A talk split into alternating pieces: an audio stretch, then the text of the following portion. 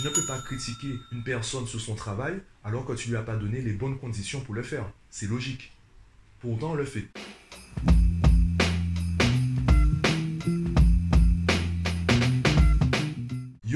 Aujourd'hui j'aimerais te parler du chômage et aussi de l'incidence qu'a eu notre mauvaise interprétation de l'école, notre mauvaise façon de voir l'éducation et également l'orientation professionnelle. Pour te situer le contexte, je vais d'abord te parler d'une conférence que j'ai vue sur YouTube. D'ailleurs, je te mettrai le lien en description du podcast. Et dans cette conférence, le bonhomme dit entre autres, le conférencier dit entre autres, ce qu'est le chômage structurel de masse. Quand une personne accepte un poste où elle est surqualifiée, elle prive une personne qui a le bon niveau de qualification de ce poste. C'est logique. Et qu'est-ce qui se passe? La personne qui avait le bon niveau de qualification est obligée d'accepter un poste où elle est elle-même surqualifiée. Comment on en est arrivé à cela? Alors évidemment, le conférencier donne énormément d'éléments différents, énormément d'arguments différents. Je vais juste focaliser la discussion sur cela. Il explique entre autres qu'il y a eu un fossé entre les attentes des entreprises et le nombre de diplômés dans l'éducation nationale. En gros, on a haussé le niveau de nos diplômes, on a, haussé, on a augmenté le nombre de diplômés en France notamment, alors que les entreprises n'ont pas suivi la tendance. Donc aujourd'hui, on a une population qui est majoritairement surqualifiée. Le nombre de diplômés est trop important par rapport aux attentes, aux besoins des entreprises. Au début, pourquoi on a ouvert l'école à tout le monde? Pourquoi on a fait en sorte que tous les Français puissent aller à l'école? C'est parce que justement, il y avait un besoin dans les entreprises. Il y avait un besoin de,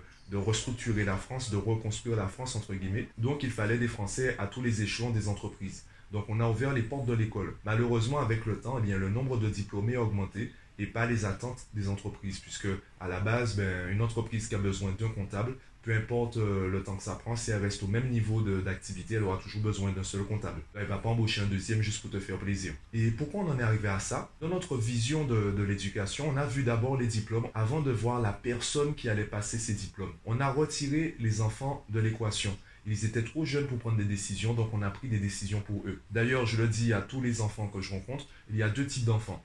Il y a ceux qui font des choix et il y a ceux qui subissent les choix des autres. Donc si tu veux choisir, tu dois montrer que tu as le niveau pour choisir. Sinon, les gens vont choisir pour toi. C'est surtout le cas euh, en troisième pour l'orientation professionnelle concernant le lycée que ce soit lycée professionnel, lycée général, CAP, etc. Et en quoi c'est un problème? Ben, En fait, à partir du moment où tu crées un système, tu offres la possibilité aux autres de détourner ton système. On peut prendre l'exemple des antivirus en informatique. À partir du moment où tu crées un antivirus, eh bien c'est un challenge pour euh, les hackers. Les hackers qui vont donc détourner le système pour détourner ton antivirus, pour passer outre, pour passer entre les mailles du filet. C'est quoi le parallèle avec l'école? Eh bien ce sont tous les élèves qui révisent, qui travaillent pour la note. Ils font juste en sorte d'avoir l'examen. Ils ne sont pas passionnés par la matière. Ils ne, sont pas, ils ne font pas de recherche supplémentaire. Ils font juste le travail suffisant pour avoir une bonne note et passer à la classe supérieure. Et qu'est-ce que ça entraîne? J'ai rencontré beaucoup d'élèves qui, euh, en troisième, réussissaient à avoir de bonnes notes, à avoir le brevet ou étaient simplement moyens concernant leur entourage. Et en seconde, ils étaient complètement perdus parce que justement, ils ne maîtrisaient pas le programme de collège. Et hum, c'est pour cela que je dis que 20 est la note minimale à viser. À partir du moment où tu as moins de 20, ça veut dire que tu as des lacunes. Et si tu as des lacunes, ça veut dire que tu n'es pas prêt pour le programme de l'année prochaine. Et on le sait tous, puisqu'on l'a tous fait, en juillet et août, eh bien, ce sont les grandes vacances, c'est pas le moment où on révise le programme précédent. Donc, qu'est-ce qui se passe? On arrive en septembre, et de septembre à novembre, les professeurs sont obligés de faire des révisions sur le programme précédent, puisque aucun élève n'a le niveau pour le nouveau programme. Je dis aucun, c'est une généralité, il y a forcément des élèves qui ont le niveau. Donc, finalement, les vrais premiers de la classe, justement, ne sont pas ceux qui ont de très bonnes notes, c'est pas ceux qui sont les premiers sur le bulletin. Les vrais premiers de la classe sont ceux qui sont autonomes. Et tu peux avoir le niveau en ayant 12. Si tu ne cherches pas à avoir plus, je prends mon exemple où j'ai jamais cherché à être euh, premier de la classe. Euh, je n'ai jamais cherché à avoir les meilleures, les meilleures notes. J'étais très fainéant. Par contre, j'arrivais à travailler seul. Je ne dépendais pas spécialement de l'école. Évidemment, je dis cela, quand j'étais au collège, au lycée, ben, Internet venait d'arriver. Moi, j'ai eu mon premier téléphone portable, j'entrais au lycée. Je n'avais pas les outils, les moyens qu'ont les élèves aujourd'hui. Je ne suis pas non plus euh, une exception. Il y a beaucoup d'élèves, il y a beaucoup d'enfants, beaucoup d'adultes, même aujourd'hui, beaucoup de personnes de ma génération qui n'avaient pas les meilleures notes à l'école. Par contre, en termes de niveau, on avait le meilleur niveau. C'est juste qu'on ne se foulait pas. On ne cherchait pas à être le premier. On ne se démenait pas parce qu'on ne sentait pas le besoin. Parce qu'on avait compris que, ben, par exemple, si on te demande d'avoir minimum 12 pour être accepté dans une filière, eh bien, tu fais en sorte d'avoir peut-être 13, 14, juste, tu auras peut-être un filet de sécurité, et tu vas pas chercher à chaque fois à te donner à fond pour avoir des 18, des 20, alors qu'on te demande simplement d'avoir un minimum de 12. Et c'est ça le problème des systèmes, c'est ça le problème des diplômes, c'est qu'à partir du moment où tu dis ce qu'il faut faire, il y a forcément une partie de la population et malheureusement c'est une très grande partie de la population, et j'en fais partie d'ailleurs, qui va détourner ce que tu as dit pour savoir quel est le minimum d'efforts à fournir.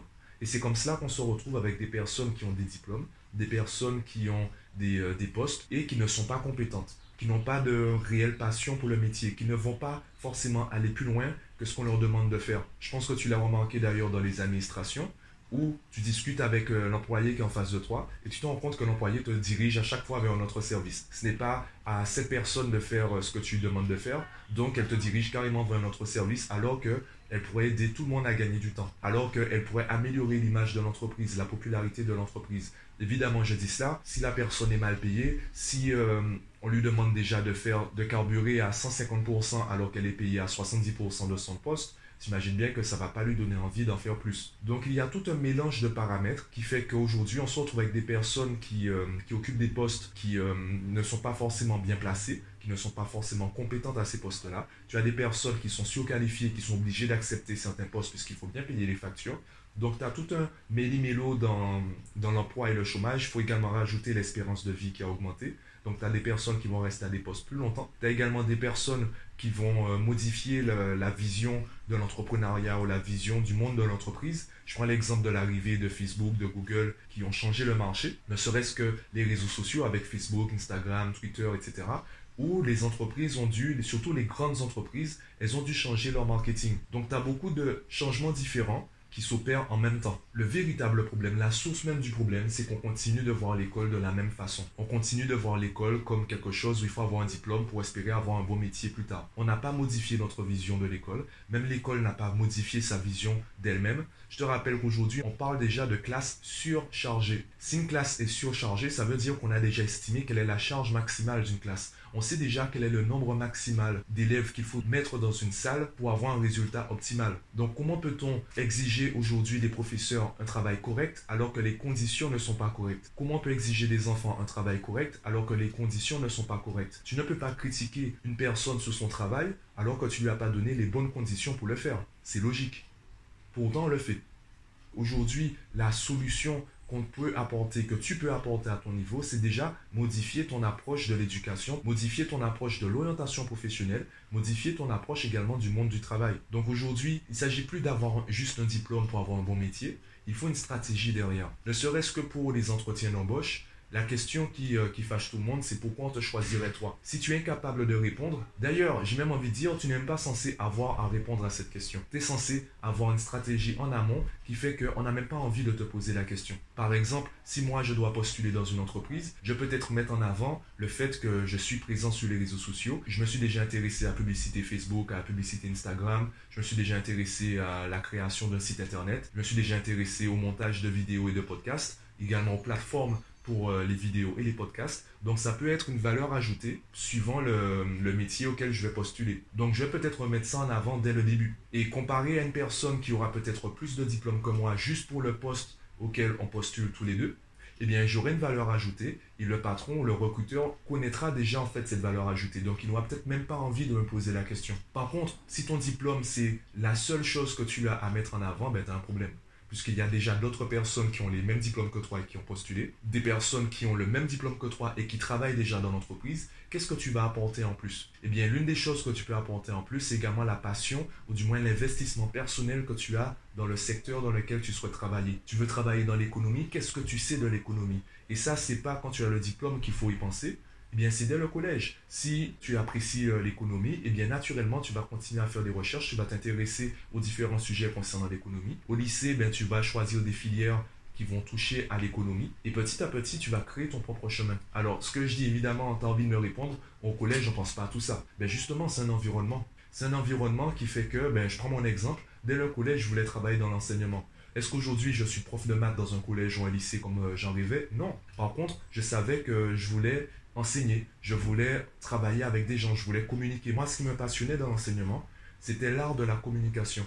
arriver à expliquer quelque chose ou à instruire des personnes, à trouver les bons mots pour euh, emmener des personnes à un certain résultat. Donc tu vois que ce que je dis, c'est aussi valable dans le professorat dans le coaching. De la même façon, aujourd'hui, on n'a pas besoin de professeurs qui soient meilleurs dans la matière. Je prends l'exemple du programme de maths que je côtoie le plus. Le programme de maths n'a pas vraiment évolué entre l'époque où tu révisais le brevet ou le bac et aujourd'hui. Donc, si tu veux devenir prof de maths, bon, tu vas faire une remise à niveau si ça fait longtemps que tu n'y as pas touché. Est-ce que tu vas devoir apprendre de nouvelles choses concernant les maths? Non. Si c'est juste pour enseigner ces, ces bases, tu peux très bien donner des cours particuliers, tu revois un peu le programme, tu vas très vite te remettre dans le bain.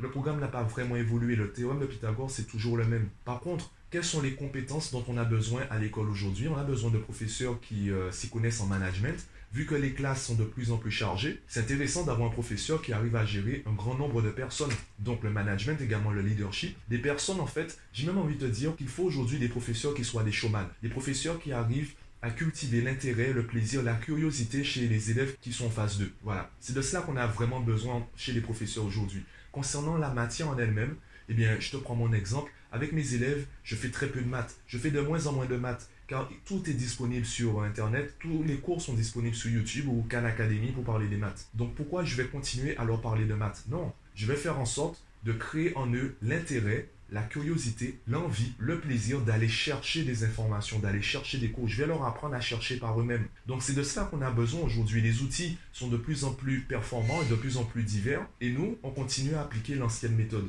Donc la meilleure façon, à mon niveau en tout cas, la meilleure façon pour moi de lutter contre le chômage, c'est déjà d'agir à la base, d'agir à l'école et de changer notre vision de l'éducation, de l'orientation professionnelle et de nous habituer à ce nouveau monde où tout va très vite, où les outils sont très différents et très performant. C'était un peu ma pensée du jour. Je t'invite à me dire en commentaire, aussi bien sur euh, le podcast que sur Instagram, sur Twitter ou ma page Facebook, ce que tu en penses, si tu es d'accord ou pas. Je t'invite également à cliquer sur euh, les deux liens qui sont en description du podcast. Le premier lien, ce sera la conférence dont je parlais. Et le deuxième lien te dirigera vers mon site où tu verras mes différentes formations, aussi bien payantes que gratuites. Donc, je te laisse, euh, ben, je te laisse faire tout ça. Et moi, je te dis à demain.